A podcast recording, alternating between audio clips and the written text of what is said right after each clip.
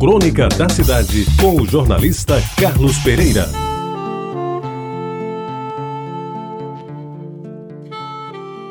Amigos ouvintes da Itabajara, naquele tempo de menina adolescente em Jaguaribe, só havia três igrejas.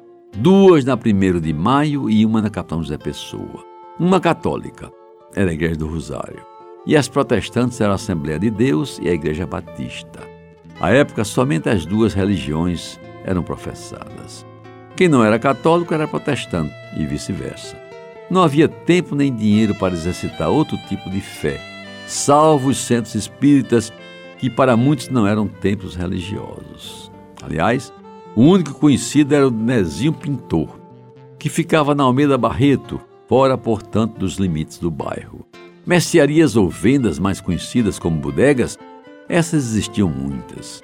Em quase toda a esquina funcionavam esses estabelecimentos que vendiam de tudo, desde saco de estopa até bacalhau seco, vindo diretamente não sei de onde.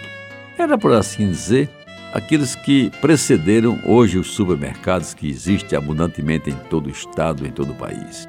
Diferentemente das padarias e farmácias, as mercearias, naquele tempo, que eram muitas, as padarias e farmácias eram pouquíssimas. Ao que me lembre, havia a padaria Independência na esquina da Vasta da Gama com a Capitão José Pessoa e uma outra padaria que funcionava na Vera Cruz, vizinha da barbearia de Seu Amâncio. Das farmácias, a memória registra a drogaria Vilar, de Orlando Vilar, situada na Vera Cruz, hoje a Derbal Piragibe, pertinho do que era o Cinema Jaguaribe, e a farmácia Pedrosa que ficava na Floriano Peixoto. Tudo em Jaguaribe, é claro. Um bom armarinho e praticamente o único era o Bazar Lucena, plantado na esquina da Vera Cruz com a Capitão José Pessoa, no local mais movimentado do bairro. De um lado o Cinema Jaguaribe, do outro a Sinuca de Alcântara, e ainda vis-a-vis a bem surtida mercearia do seu Torquato, vizinha a garagem de bicicletas do seu Cosminho, que também vendia os famosos fogos caramuru, os que não dão chabu, como se dizia naquela época.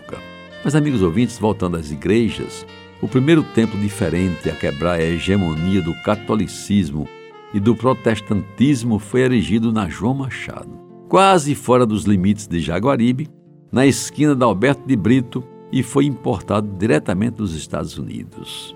Através de um trabalho bem organizado, os Mormons conseguiram um bom número de adeptos na cidade e construíram a igreja com o pomposo nome de Jesus Cristo dos Santos dos Últimos Dias, que aos poucos foi ganhando fiéis a ponto de ser, durante algum tempo, assunto dos sermões dos padres, dos frades da Igreja do Rosário e das pregações da Assembleia de Deus. Agora, bom, agora tudo mudou.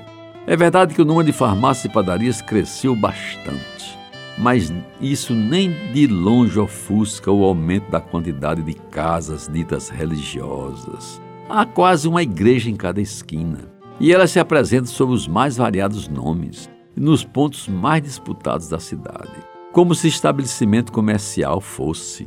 Além da já conhecidíssima Igreja Universal do Reino de Deus, do Bispo Edir Macedo, que até televisão já tem, inclusive livro publicado que é best-seller, existem dezenas de outras denominações.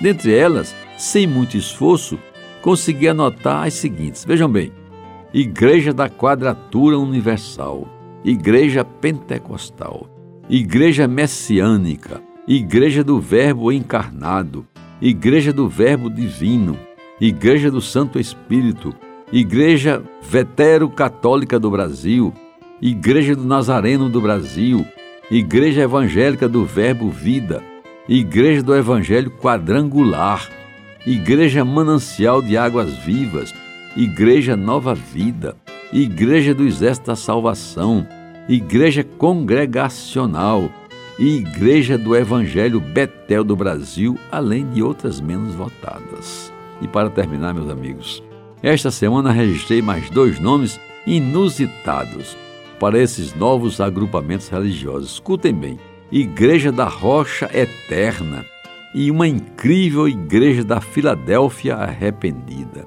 Aqui para nós, não acham que é fé demais? Que me desculpem, mas o cacófato é proposital, é fé demais. Você ouviu Crônica da Cidade com o jornalista Carlos Pereira.